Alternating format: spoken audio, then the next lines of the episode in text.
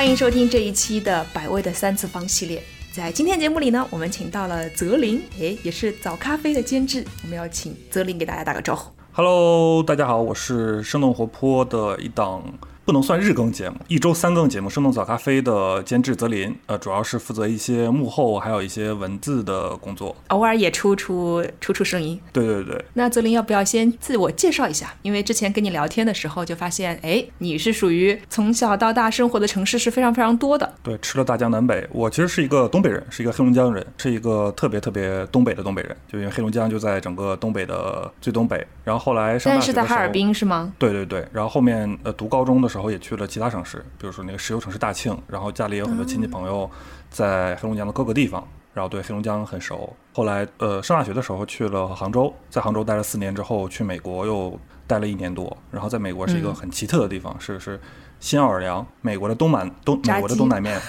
然后回国之后就在深圳，前半年其实是在北京，然后最近是因为疫情没有办法从深圳去北京，最近也在呃计划着搬家吧，反正就是从祖国的东北到东南，然后又在美国的东南生活了一段时间。哎，这就是一个非常非常丰富的经历。我觉得有的时候可能上节目的嘉宾分成两类，有一类呢就是读大学之前没有离开过老家，就是很长一段时间都可能只生活在家乡的一个县城或者是家乡的呃市里面。那另外一部分呢，就可能会没有那么明确的家乡的概念，就有可能是在不同的地方去生活过和那个体验过。所以我感觉你就是属于后者啊。我应该是前者，我应该也是就读大学之前，呃，就没怎么出黑龙江，然后一直吃的都是东北菜，然后后来上大学的时候东北大米，对对对，铁锅炖大鹅贼拉香，尖椒干豆腐和二两，粘豆包还有那酸菜血肠，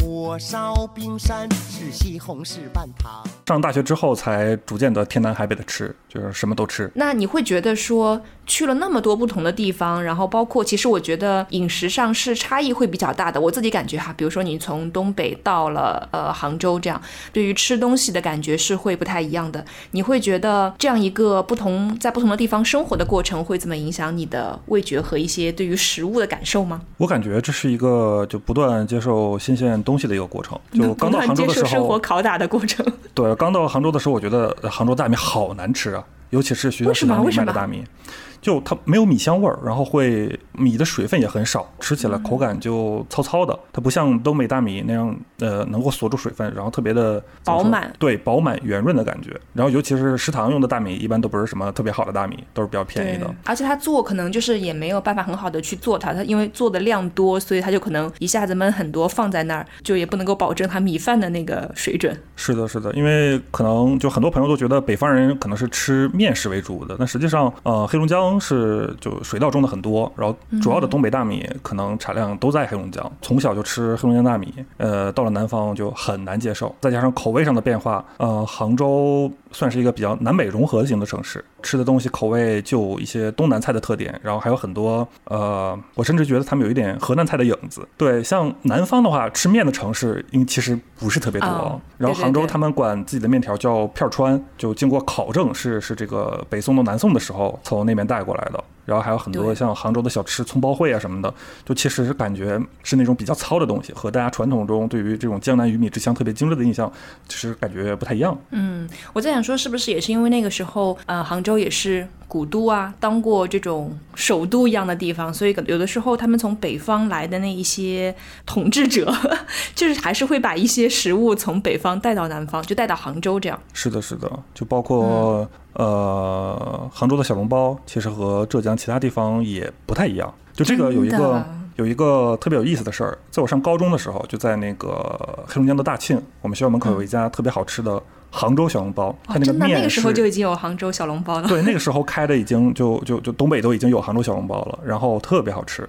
它的面是那种发面的，然后里面的肉馅儿呢和其他东东北的包子差不太多，比如说有猪肉的，有那个韭菜鸡蛋的，然后就小小的一口一个，就很好吃。到了杭州之后，跟你们平时吃的包子没什么区别，只是那个大小变小了，对迷你版对，然后就旺仔很小馒头。很适合学生上早自习的时候一口一个，一口一个。嗯，对，然后到了杭州，我发现杭州卖的包子是那种杭州小笼包，是用东北话来讲是那种死面儿，就是就没有发过的，发酵。对，后来和其他城市的同学一聊，可能就是就在外地卖杭打着杭州小笼包招牌的，都是呃浙江一些其他地方的人，他们在买的。嗯，杭州本地其实这个东西不是很多，大部分和我们在外外面吃到的都不太一样。嗯，我可能在节目里很多次都说过，我是到了北京读书才看到杭州小笼包的，然后整个人，嗯，杭州小笼包有很特别吗？然后但是那个时候就会抱着，哎，是家乡的食物，虽然我也不是杭州人啦，但是就会觉得说，哦，那可能是离家乡最近的时候了，所以就会买来吃，然后就啊，真难吃，不要吃。其实是很有北方特色的，估计也是浙江一些其他地方的人就觉得杭州比较有名，打着杭州的这个招牌来卖这个小笼包。对，你说其他的城市可能都不太行。它的发源地应该是一个叫嵊州吗？对，是应该是嵊州，一个山加一个城，应该是那个地方出来的会比较多。对，其实那个地方还蛮会吃的，讲真，虽然它的名气不太大，就是不会像说哦，你一讲到浙江，你会就想到什么呃杭州啊，或者是宁波汤圆呐、这样就可能很少会有人想到那个地方。但那个地方的人好像还蛮会吃，大家都对于吃是比较有讲究的。嗯，所以你会觉得说，可能你在外地看到很多都类似于是嵊州的人离开家乡，然后去到外地开的那些呃包子店，是吧？对对对，确实嗯不少。然后杭州其实像西湖醋鱼就是杭州的名菜嘛，它是对酸甜口味的，就很难适应。鲶鱼炖茄子，美名四方。地三鲜还是那老三样。那你你觉得你在离开东北之前，你的口味是什么样子的？就很东北，就很东北菜，就是像什么小鸡儿炖蘑菇、酸菜炖粉条。你不能跟我说很东北，我不懂。粗犷，呃，确实东北菜比较粗犷，然后这个就有一些短视频网站上形容东北菜叫三个词儿是雀黑、椒黏和齁咸。雀黑就指它的颜色，对，雀黑指的是颜色，就用会有很多酱油啊、生抽、老抽啊，颜色黑乎乎的，还有东北特色的那个大豆做的那个酱，哦，都会让它颜色比较深。然后齁咸就是大家用盐用的比较多，就比较重口味。下手比较重。对，然后胶黏指的是就食物的形态，因为很多炖菜炖久了，它那个食物就会溶解在汤里，然后也有很多菜有可能胶质会会出来，对不对？对对，然后即使是一些蔬菜，像东北有一道家常菜叫做土豆炖茄子，就是用酱油和东北的酱来炖的，甚至有一个顺口溜叫土豆炖茄子撑死老爷子，那个炖出来也是会很实在。对很下饭，很下饭。他会把那个土豆炖得特别软、特别糯，然后土豆块儿外层的那些淀粉都溶解在汤里，然后整个一锅菜就会比较粘稠。也也有一些比较精致的，但平常吃的都不太多。家常菜的话，其实大部分都挺符合这三个关键词的。对你说到这里，我突然会想到说，可能真的很少会有人用“下饭”这个词来形容杭州或者是浙江的菜，因为比如说我们可能说到湖南呐、江西啊那种辣的辣的菜，可能也会说啊。特别下饭，然后刚才你也说到，可能东北的有一些菜也是特别下饭，但是我就发现，嗯，可能浙江菜还真的很少有人会形容它特别下饭，这没准是因为就古时候比较富庶，大家吃的都很精致，没有这么粗。好像大家不追求下饭这个这个指标。嗯大萝卜、大白菜吃出健康，蘸酱菜离不开那东北酱。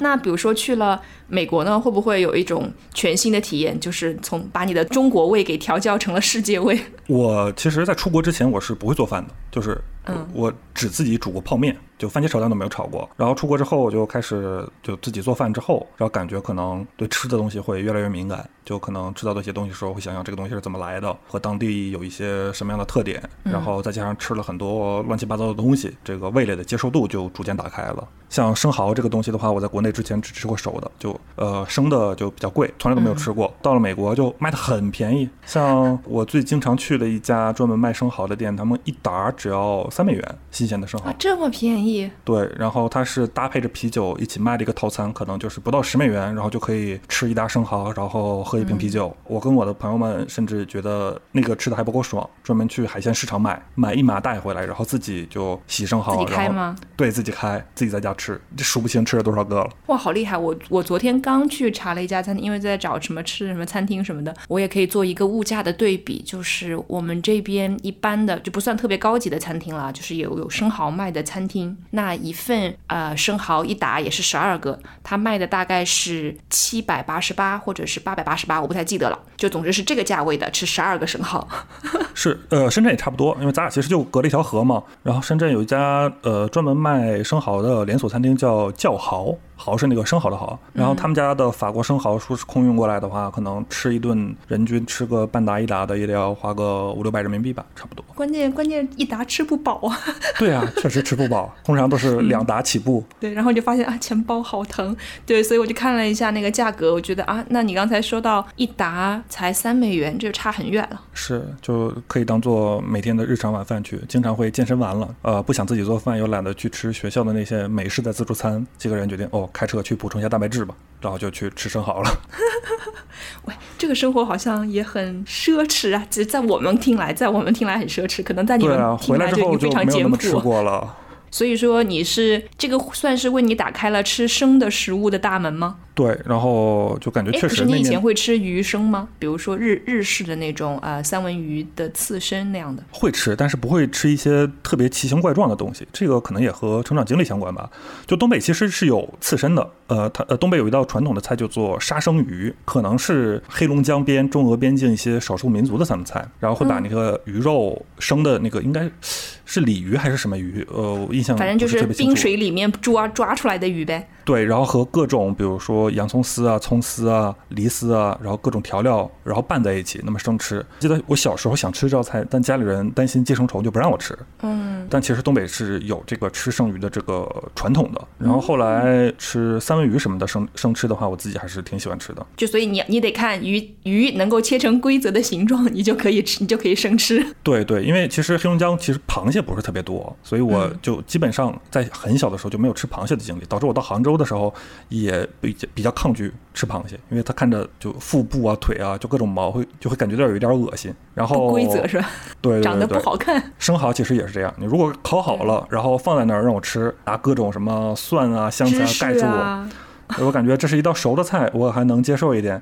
但是就是如果让我马上吃一个生蚝的话，我需要有一个心理建设的过程。其实我吃大部分东西都是这样，经过心理建设之后，然后一吃这个东西，哇，觉得这个东西好好吃，就像。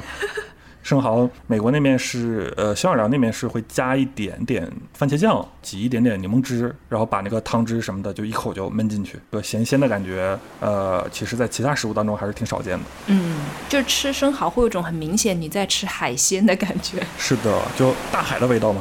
对对对对对，大海的味道其实没有那么的美好，真的。我第一次，呃，可能小的时候没有见到过海的时候，对于内陆地区的人来说，对于海有一种迷幻的这种向往，就是你会觉得看到的海是啊蓝色的，呃，那海水是有一点点咸的，很美很美这样。但是可能呃有很多人他的第一次大海经历不是那么的，比如说不像是什么，哎呀去到马尔代夫那种，第一次到海边，我估计是在南戴河还是北戴河啊，那已经算不错的海滩了，起码要比舟山强。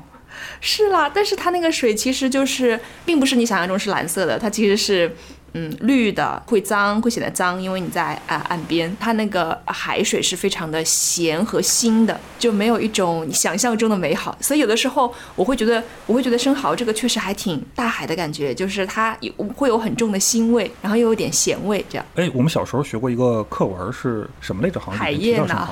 哎，不是不是，应该是是牡蛎，在甲板上吃牡蛎，好像有这么一个片段。牡蛎好像有印象哎。哦，我的叔叔于乐。初中的语文课文，不不要不要问我，我不记得了。我的莫泊桑的作品，初中经典课文《我的叔叔于乐》。我的叔叔于乐，莫泊桑。父亲忽然看见两位先生在请两位打扮的漂亮的太太吃牡蛎。一个衣服褴褛的年老水手拿小刀一下子撬开牡蛎，递给两位先生，再由他们递给两位太太。他们的吃法很文雅，用一方小小的手帕托着牡蛎，头稍向前伸，免得弄脏长袍，然后嘴很快的微微一动，就把汁水吸进去，立壳扔到海里。所以你那个时候对于牡蛎这个东西就有印象吗？会有印象，都会好奇，因为没有见过。就东北那时候物资还比较，也不能说匮乏，就是当时冷链没有那么发达的时候，想吃到这些东西不太容易，可能只有一些比较好的馆子里才有。嗯，那所以生蚝给了你很大的挑战。那在新奥尔良还吃啥了？吃烤鸡了吗？没有烤鸡，新奥尔良没有没有烤鸡。我想说那个时候是肯德基出的吧？新奥尔良烤鸡，对，就是新奥尔良这味道好好啊！我记得小的时候，哎，也不是小的时候，都我都蛮大的时候，因为就等呃肯德基开到我们家那边的时候，我都已经读高中了。但是我那个时候吃的时候就觉得说，嗯，这个味道真好，我可以为了它去新奥尔良 生活。但除了肯德基之外，好像有一些其他的，就专门的一些做做加工的，他们自自己也会出新奥尔良的烤鸡，其实调味都差不多。但新奥尔良没有这个东西。好像有一种，我我自己在网上搜，有一种说法是，他们把新奥尔良一种比较有特色的调料，就是 Cajun 加了一些中国化的处理，弄成了这个烤鸡。呃，因为新奥尔良是一个在美国算是一个比较特殊的地方，它最开始是法国的殖民地嘛，然后就有很多法餐的遗留的痕迹，再加上它又在南方，又有一些黑人饮食的特性，就导致新奥尔良跟其他地方，不管是吃的呀，还是文化啊，就有些不一样。像我刚到那边的时候，我们学校老师给我们介绍说，就美国只有三个城市，一个是纽约，一个是新奥尔良，一个是旧金山，剩下的其他城市全都是克利夫兰或者芝加哥，就都差不太多。这个是从饮食的角度，还是从文化的角度？呃，从文化的角度来讲是的。不过，就是这三个是非常有标志性和代表性的是吧？他们各各有各自的这种特色特点。新奥尔良就有很多比较小的那种法餐会很好吃，然后再加上它的一些调料，确实是其他地方没有的。像前一阵你不做了一期那个小龙虾的节目吗？我也在底下评论说说香奥尔良那边吃小龙虾用的其实也是那种呃 Cajun 的调料，就是可能和 肯德基的香奥尔良烤翅是同源的。香奥尔良在美国的东南，在密西西比河的入海口，当地的就各种河流湖泊啊，就特别特别多，很适合这个养殖小龙虾。然后当地人会把那个小龙虾就倒在一个大桶、大铁桶里面，加入玉米呀、土豆啊，然后一起炖。读研的时候，我们学校就是每年都会办一个小龙虾节，大家太幸福了。你那时候跟我说有这个节日的时候，我就说太幸福了，就有点像国内学校大学办的那种美食节，不过大家都是在吃小龙虾，就拿着学生卡去免费领，可以无限畅吃。大学哪有哪有美食节？大学不只有食堂办一个什么推出新菜品，欢迎同学来尝试的那种那那种那种活动啊，可难吃了啊！我我本科的时候，我们学校是办过这种美食节的。我第一次吃叫花鸡就是食堂的老师做，不是食堂的师傅做吗？还是他们请外面的人做？这个我还真不太清楚。反正当时在呃，我上大学的时候，在国内的时候，相当于把一个美食街搬到了学校里面，就过去畅吃，价格也都卖的比较便宜一点。啊，太幸福了！还是应该在杭州念大学。学校大人多，所以这种花里胡哨的东西就会比较多一点。你之前给我看了那个吃小龙虾的那个图片，我觉得啊，好爽。那所以，我我有个问题，身边的朋友都会爱吃吗？会去吃小龙虾的，你会发现是，比如说亚洲人很多，或者是中国人很多，还是说，哎，其实在那边读书的。各个地方的人都会去吃这个小龙虾，大家都会去，就不光是中国学生，就中国学生往那一站的话，可能也就个百分之一、千分之一的样子。但是我们的战斗力强啊！国内的学生一般都会去，因为大家之前在国内就各种什么十三香啊，然后什么香辣呀，然后清蒸的各种小龙虾都都都都吃过，去尝一下美国人怎么做小龙虾嘛。然后他们当地的学生对这个东西也没有特别抗拒，我不知道是确实是有吃这个东西的传统，还是这个因为是免费的，反正人很多，人山人海，呃，人山人海。那比如说你刚才。还有提到呃新奥尔良，因为它之前是法国殖民地，所以法餐很多。但是你对于那边的法餐有没有什么特别的印象吗？还是它比较符合我们对于啊一般法餐的印象？就是说哦，可能吃什么法式面包、蜗牛，还有鹅肝。呃，我其实没有吃特别多的法餐，因为呃太贵了，一般都比较贵。对，然后好的法餐都在那个稍微城市中心一点的地方，就就离学校还是有一段距离的。感觉就新奥尔良的法餐可能有一点小资鸭子气的感觉吧，就可能和一些大城市，就比如说纽约、旧金山这种 fine dining 的法餐相比，他们食材可能就没有那么的 fancy 的感觉，然后都比较对，都比较朴实。馆子呢也都是小小的，是开在那种就是一个风行街上，然后一个不是很大的店面，看起来有点年头、破破旧旧的那种样子，看起来不是特别高端的样子。嗯，我我之前去法国，我我发现我每一次去一个餐厅最紧张的时候，他们就冲过来说，就因为一开始就会问你要喝什么酒嘛，然后像我这种就是酒精其实本身过敏、不怎么喝酒的人，对于喝酒也没有任何研究的人，我就说我不喝酒。但是只要你说你不喝酒，服务员就会觉得说啊，这一桌我没有 兴趣了。对，可能酒卖的比较贵，他们的提成也会多一点吧。对对对，就是你其实他的菜可能卖不到你太贵，但我感觉由于好像酒文化在那边是非常的浓厚的，所以可能也很少见到说多多少少你去呃餐馆吃饭都会，你不一定会开一瓶酒，但可能你至少会点一杯酒或者两杯酒，所以就发现有些人说我不喝酒的时候啊，对那个服务员是崩溃的。是的，就香尔兰也差不多。就一般程序上来都是先问你要喝什么酒，然后从呃前菜到主菜，然后就挨个点嘛。我刚去的时候就冰水就可以了，主要我主要是奔着吃的去的。人家就说，嗯，这个人不行，这个人不行。对，后来可能会就是稍微点一点啤酒，啤酒喝吧。反正那面也比较糙，大家喝啤酒的就也很多。确实，这个美国南方相对于法国来说会会会糙一点。这样说好吗？啊，不算，确实不算太精致吧。就跟国内的哪怕一些呃餐馆相比的话，我感觉那边因为经济发展的确实不太行，所以就是餐馆无论是从装修啊、食材啊，然后还是这个服务上面来说的话，都不算是最顶级的那种。不过倒是挺有特色的。嗯，那呃，比如说还会有一些什么其他的，你会觉得？呃，当然不只局限于在国外啦，就是你会觉得挺有独特感受的一些食物体验吗？啊，这个最近几年会比较多。像我来到深圳之后，回国之后吗？对，然后回国之后，可能是因为就是在美国什么东西都吃之后，就接受度变得更高了。哎，我有个问题，在美国什么都吃，原因是不是其实也是因为想吃的吃不着，能吃的并不多，所以就是有什么吃什么，所以才让你的这个饮食的食谱扩大了很多。是啊，就超市里能买到什么就想办法做什么。我们那边香尔良它不像呃纽约、加加州啊这种华人比较多，中餐馆也多。像我们开车一个小时范围内的话，可能。只有三家中餐馆，一家早茶，那就是广式的。对对对，然后另外两家中餐馆其实味道都很一般，甚至到后期我感觉我的厨艺水平超过了他们，然后想吃什么都只能自己做。嗯，对吗？对吗？所以大家都说出去读书的可能是去上新东方的嘛。对啊，就厨艺进修了，天天对着菜谱研究，今天该吃啥？啊，这我有我有半扇排骨，我能是烤啊还是炖汤呢？能怎么做呢？就会很发愁。你你在自己去探索，因为你之前说你以前不做饭嘛，到了美国就也算是被迫无奈做饭。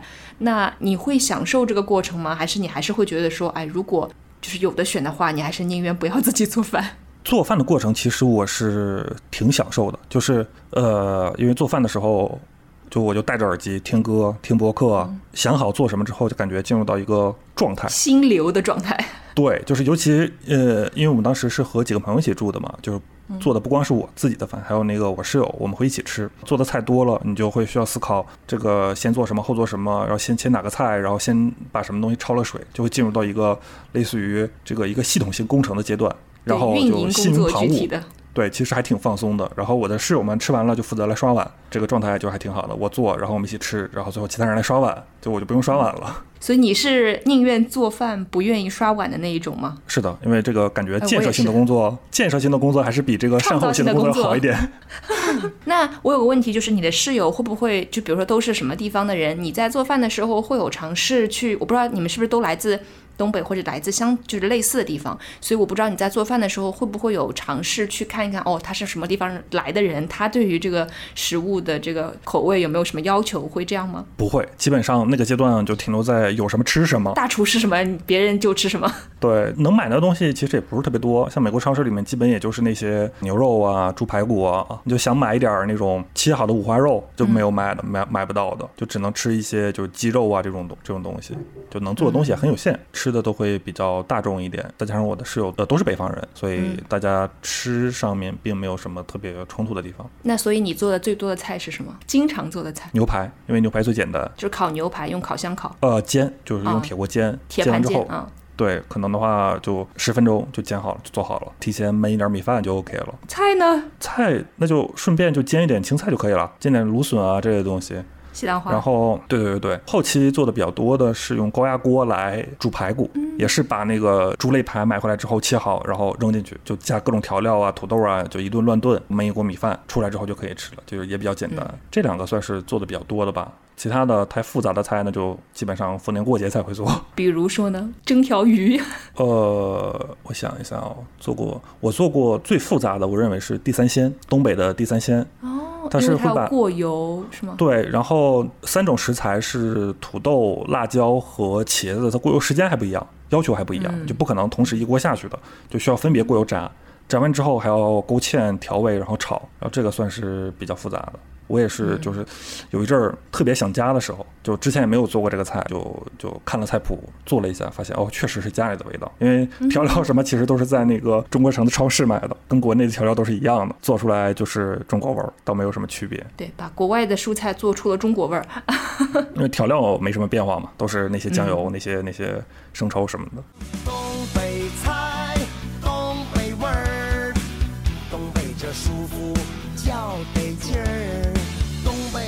山野菜也是美。好，那关于国外我就只有这一部分了，我们再进入到国内。好，我刚刚说刚刚说什么来着？最近最你说回国之后，最近在深圳。对，就回国之后，主要就是在深圳，就像我接受生蚝一样，就就我到深深圳之后吃的第一个菜就是椰子鸡，当时也是朋友带我去的。当时一想，这是什么东西啊？一锅甜甜的汤里，然后炖了一些这个鸡肉块儿。第一次吃，我是对这个东西毫无兴趣。但是后来架不住大家呃聚会吃饭的时候总吃椰子鸡，就渐渐的体会到这个东西还是很好吃的。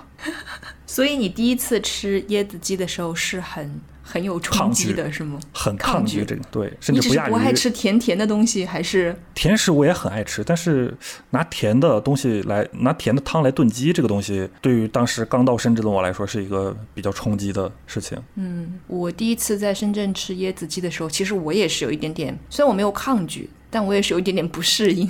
就因为一起去吃的人会跟你说啊，这个是鲜清甜清甜的，是的，然后你就是喝那个汤呢，其实我感觉是有一点点甜，但对我来讲更像是没有味道，就在没有味道的边缘游走着一些甜。我觉得这个让我觉得就是比较颠覆我对于菜的这个事情的理解。就有的时候我会觉得，嗯，做饭也好，或者是在外面吃也好，可能外面吃没有那么多，但是自己做饭有的时候会觉得说，哦，我如果这个地方少放了一点盐，它或者少放了一点什么东西，它那个味道变淡了之后，它的味道就是有点怪。我总是会感觉说，哦，其实落盐也是要刚刚好，它那个东西食材也好，它的那个食物的味道才能充分体现出来。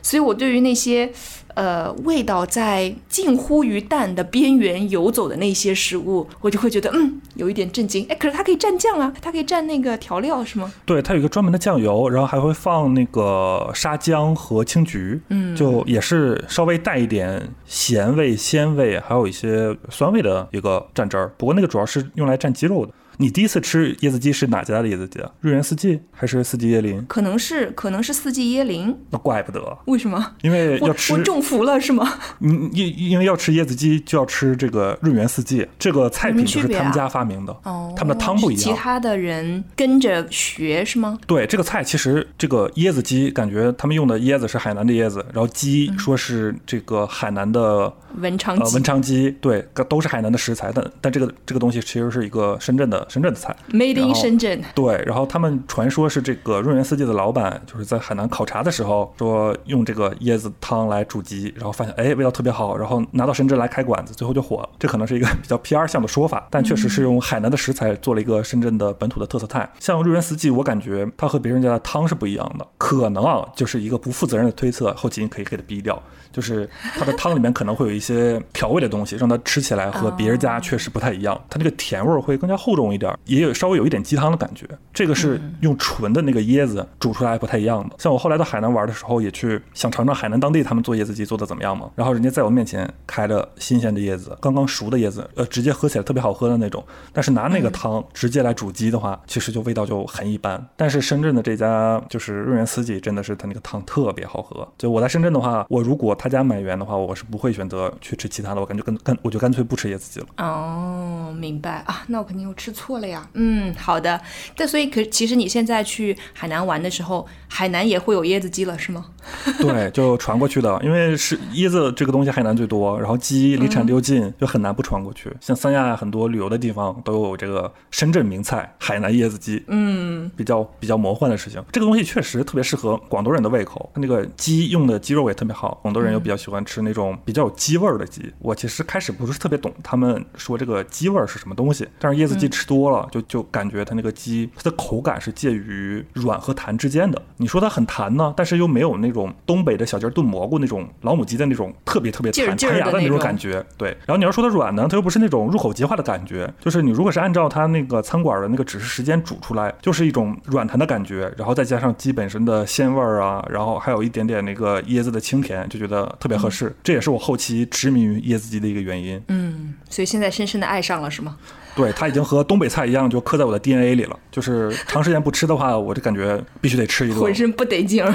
是的，他们家还会把椰子鸡和煲仔饭混合在一起，先喝汤，喝完那个用椰子煮的鸡汤之后，然后吃鸡肉，中间你会涮一些像什么竹荪之类特别吸汤汁的蔬菜吗？对。然后最后结尾就是他们家招牌的那个煲仔饭，做的就是相当于是夯实一下你的胃，然后让你这顿有吃饱的感觉。整个这个搭配就是一个特别特别经典、特别特别深圳的搭配。嗯像我这种走米饭的，应该就不能够享受了。确实，嗯，了解。这个其实是不是跟那个什么还挺有像？我在想说，你一直在说那个海南的鸡传到了深圳，做了一道菜之后，就想到就是海南鸡饭。对在从新加坡海南的鸡对传去新加坡变成了海南鸡饭，后来变成了大家去新加坡都得吃海南鸡饭。就我我其实也挺爱吃海南鸡饭的，广东人特别对鸡的这个热爱，就是让我大开眼界。然后确实吃到了很多很好吃的鸡，什么清远的，然后包括文昌的鸡都很好吃，不管是做烧鸡啊还是盐焗都很好吃，广东人还是会吃的。是不是以前在东北吃鸡就是吃小鸡炖蘑菇呀？好像是的，我回忆了一下，除了炖小鸡儿之外，没有什么其他的。我印象中应该只有小鸡炖蘑菇，就是是以鸡肉为主的菜，剩下可能都是猪肉啊、羊肉啊、牛肉啊，或者是其他禽类。所以到了深圳之后，就是感受到了南方人民如何把鸡吃出了一朵花儿，是吗？是，他们这面的鸡应该都不是那种工业化大生产，就是那种就炸鸡店吃到那种白羽鸡，它本身的味道确实是很好吃的。就这种鸡想要在其他地方吃到的话，还是挺难的。尤其是呃，现在逛菜市场比较少了，一般超市买的话，这种鸡还是挺少的。问题是这种其实做的难度我感觉也挺大的。椰子鸡可能算是比较简单的一种了，其他粤菜里的就随随便便做个鸡，那个味道我觉得我是做不出来的，太难了。嗯说到白羽鸡，它应该就是属于那种生长周期很快，然后很快就可以成熟，嫩嫩的就可以吃的那种吧。我记得呢，我不知道在哪里读到过，海南鸡饭反而会愿意使用这种鸡，是吗？那他就是好像当地人喜欢吃，就是当然是我说新加坡的当地人喜欢吃这种嫩鸡，就他反而不喜欢吃那种可能你生长周期稍微长一点。那在我们来看，可能会是觉得生长周期长一点，然后你你发育的慢一些，那你那个可能这个你的味道，你身体的这个味道的积累会更丰富，然后会更有鸡味儿。我们刚才说到的，但好像呃有一些人就是喜欢吃那个白羽的那种快鸡，就是很很快很嫩。哎，那他们那个饭里面的鸡油是怎么弄的？我我我没有研究过，然后我每次都觉得说那个鸡油特别特别香，是的，是的，就动物的油脂那个香气是是的，我特别喜欢的一个味道。就什么动物的油脂，我觉得我都可以接受。因为你知道海南鸡饭它可以分你要白饭还是分油饭嘛，对就是两种饭。你你明明知道油饭不健康，但你是忍不住说我要吃油饭。对啊，点一份白饭还不如不吃嘞。对对对，它那个它那个鸡油和那个饭，然后充分的裹在一起，然后你吃的时候哇，就是又香又油又又好吃，然后你就很想 哭。东北人爱吃那大拉皮儿，东北的大冷面那叫一个爽。东北人祖祖辈辈就爱那东北味儿。好，那这就是海南鸡。哎，不对，椰子鸡了。那其实你会觉得你是属于一个好吃的人吗？就是属于喜欢吃或者喜欢去研究吃东西的人吗？我觉得我算是，但是我对于吃的要求就是下限比较低，上限呢又可以很高。下限比较低就是什么都能吃，只要饿不死就行。但是就一旦到达一个临界值之后，我觉得我必须得吃顿好的，犒劳犒劳我自己了。就是盒饭吃多了不行，得吃顿吃顿大餐了。对我经常吃一个东西就吃到吐，换一个东西继续吃，只要反正我觉得能入口，然后不是特别难吃，不是特别不健康，就 OK 就可以一直吃。等吃到烦之后，我就会换个东西接着吃。忍受一定时间之后，那我觉得我不管是自己做还是下馆子，我得吃一顿特别好吃的东西。嗯，诶，那你这样的话，是不是每一天工作的时候，解决你的工作餐困难没有那么大？因为你可以一直吃啊，就是当你发现了一个东西之后，你就可以一直吃。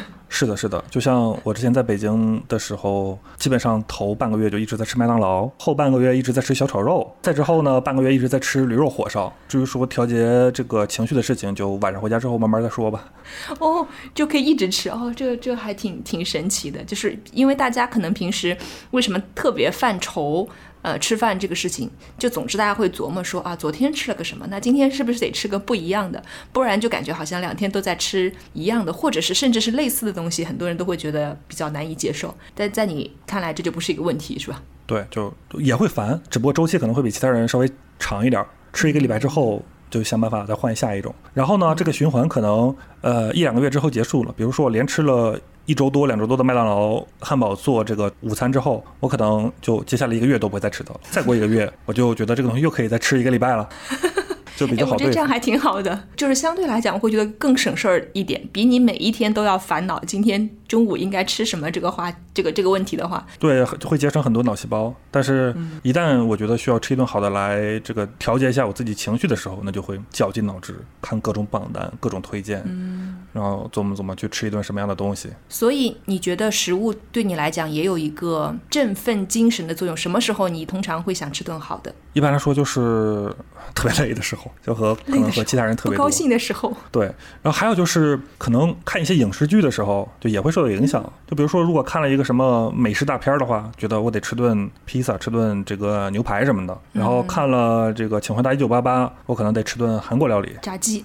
是的，什么拌饭啊、炸鸡啊什么的。像我在美国有一阵儿一直在看那个《白鹿原》哦，西北，呃，西北，对，那个时候就开始自己研究怎么做这个油泼面。你研究成功了吗？挺简单的，其实，因为面条不用自己和，就面条不用自己擀，可以在超市买那种现成的，回来煮一下，然后调个料，然后就就 OK 了，和个油就行了，就是油泼面了。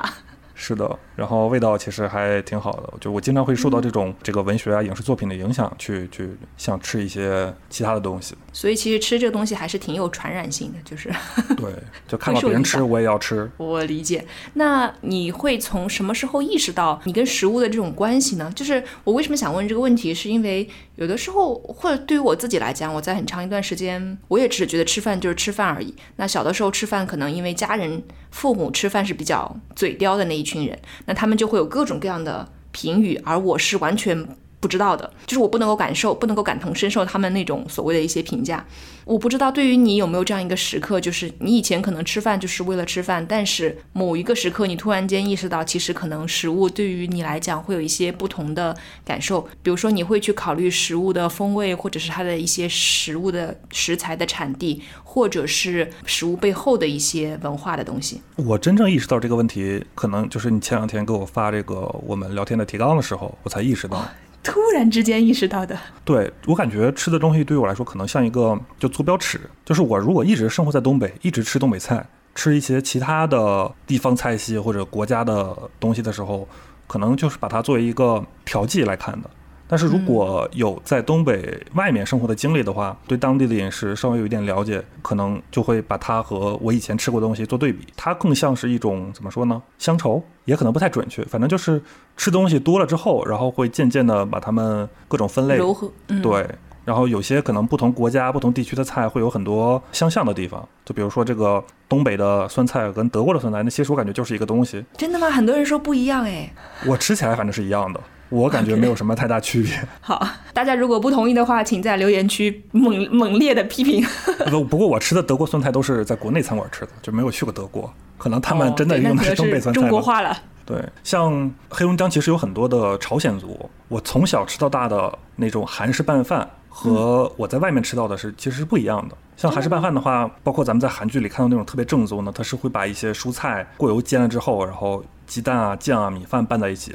但是在我家，我生活十八年的地方，最开始这十八年里，我吃到的都是就区别很大。我们那儿会把东北的那种豆圆的豆角，还有茄子，然后切块之后过油炸，炸完之后，然后再和这个鸡蛋啊、韩式辣酱拌在一起。那不就是拌地三鲜饭了吗？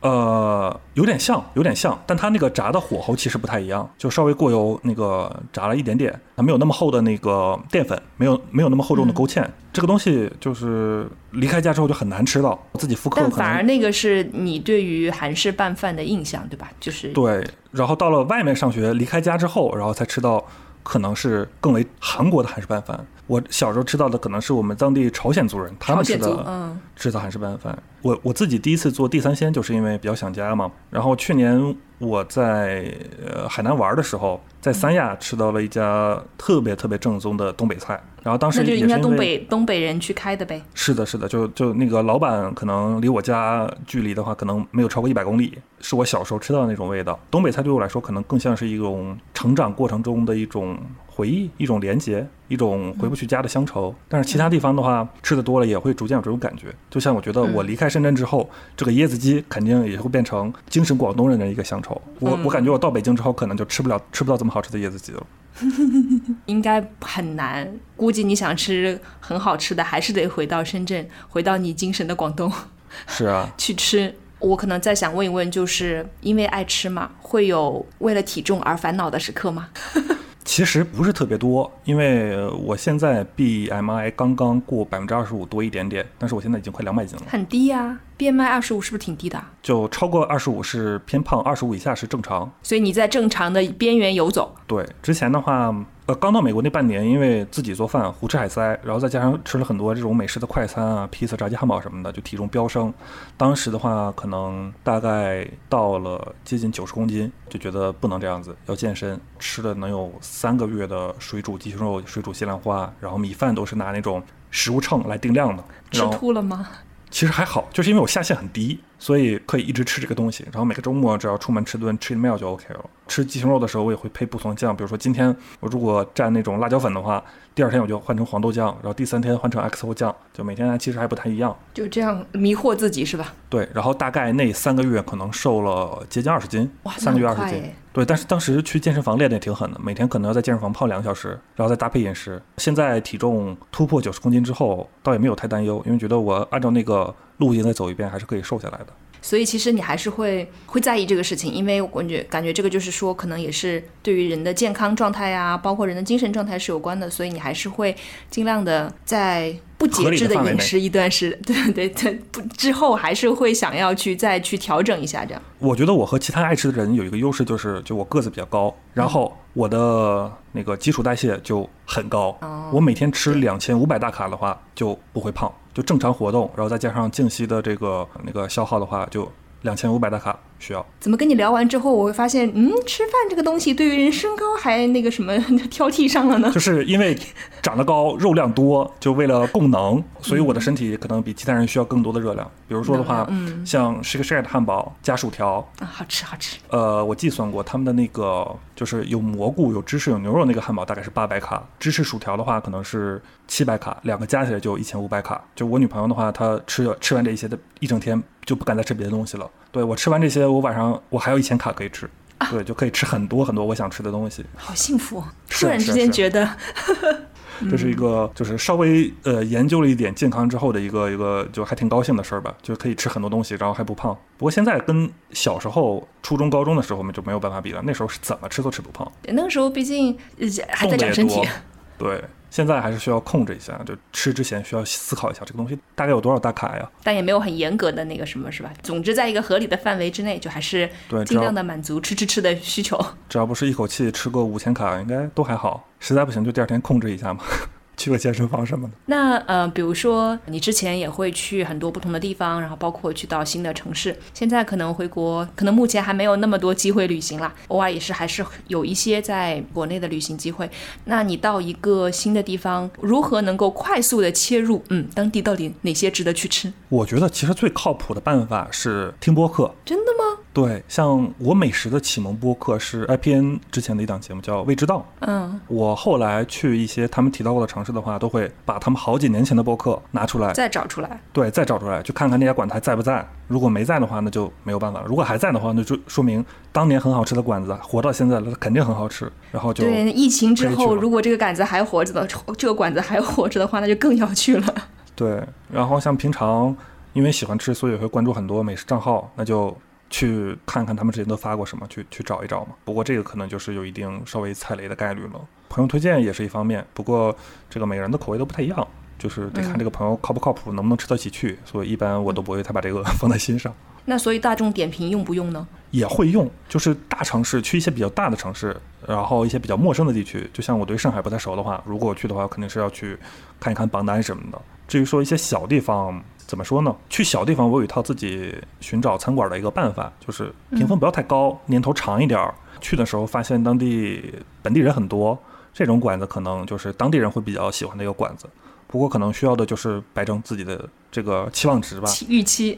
对，因为当地人爱吃的，就要么就是一直很好吃，确实很好吃；要么就是量大、实在。对，量大便宜，然后当地人会一直去吃。出远门出去玩一趟的话，其实多花点钱是 OK 的，就可能和当地人对于那个食物价格的这个预期是不太一样的。再加上它是符合当地人口味的话，作为一个外来者，你要想初次适应这个东西，可能会有点困难。就它可能没有那些就专门为游客开的馆子能。特别符合那种外地游客的口味吧。不过这个就看想吃什么样的东西了。我现在的我现在的接受度就比较高，然后可能会想看一看当地人吃什么样的东西，所以可能会去找一些这种地方。嗯，这还挺有意思的。因为你刚刚说，比如说看榜单啊，你说到了上海看榜单，我敢肯定，你到了上海海看榜单，前面肯定有。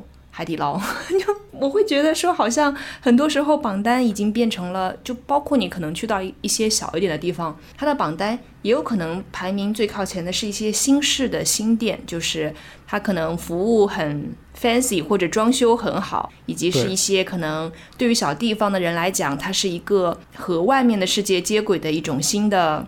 吃东西的方法也好，装修的风格也好，服务的态度也好，所以有的时候可能排名很靠前的反而是不太具有当地特色的。那如果是想要就是以体验当地人吃的东西为一个出发点的话，那可能看榜单最靠前的那些就未必是一个特别适用的一个一个方法了。对他们可能不太会在各种点评啊评分上做一些运营，就还是很很老式的，可能需要这个口耳相传。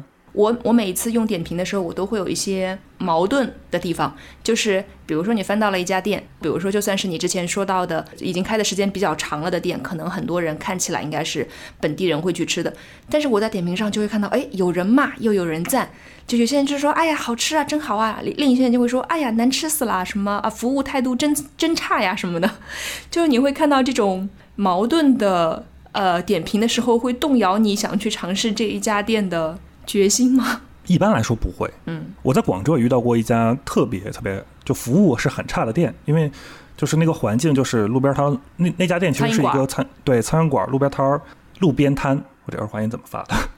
然后呢？我不懂，我不懂，我不会 judge 你。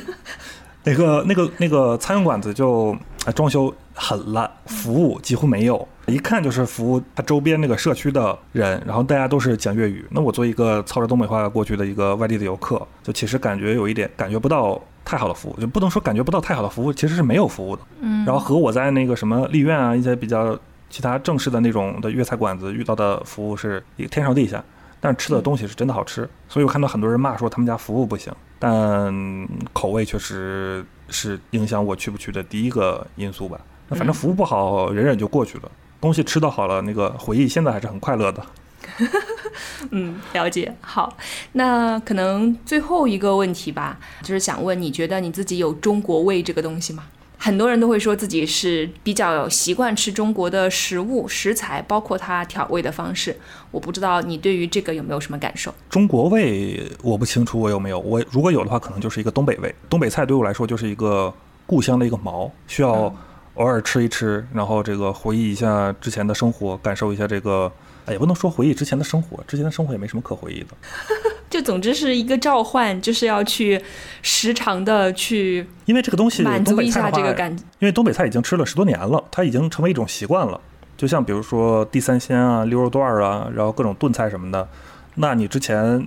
每隔几个礼拜，每每隔几天就吃一次的东西，那长时间不吃之后，觉得嗯，可能基因在召唤，记忆在召唤，需要这么偶尔吃一顿。如果如果离开这个深圳的话，那椰子鸡肯定它也是成为我这个基因的一部分。隔三差五的没准想吃，但是吃不到，就会 就会有这个对，可能是成了一个广东味。比如说你人在外地的时候，你不在东北的时候，你会多久要去吃一次东北的菜嘞？会有这种想法吗？还是什么时候想起来就什么时候吃？呃，深圳和北京的东北人都还挺多的，所以我如果不想自己做饭点外卖的话，就有好多东北菜馆。尽管可能不是特别正宗，但是大差不差，基本上一个礼拜吃一次，一次两次的可以吃到，能那还挺幸福的。对，但就没有那么好吃而已。就像我在三亚吃到的那个那个馆子，真的是它的大众评分的评分只有三点五。哦那很低了。对啊，但是那是我在东北之外吃过的最好的东北菜馆，这个不是评分可以解释的，就只能说明这个它的口味和我成长经历里吃的东西就是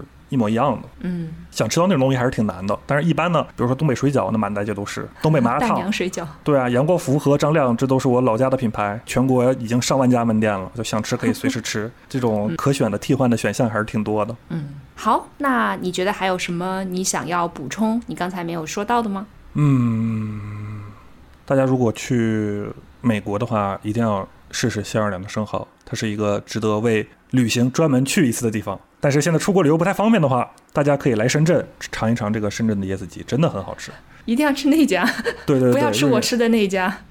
入园四季，大家可以去去搜一搜。反正不过这个节目应该也不会吸引到其他几家椰子鸡的 PR，反正我们可以随便说。像那个东北话说，就是如果有什么事儿解决不了，那就来顿小烧烤。大家如果吃椰子鸡感觉到第一顿不是很好吃的话，那可以再吃一顿，再吃一顿，多吃两顿，对，多吃两顿，直到把那个椰子鸡的椰汁融入到你的血液当中，你就能够感受到它的美好了。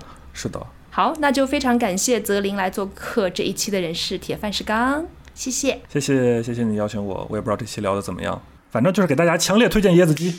锅炖大鹅贼拉香，尖椒干豆腐和二两，粘豆包还有那酸菜血肠，火烧冰山是西红柿拌糖，鲶鱼炖茄子美名四方，地三鲜还是那老三样，大萝卜大白菜吃出健康，蘸酱菜离不开那东。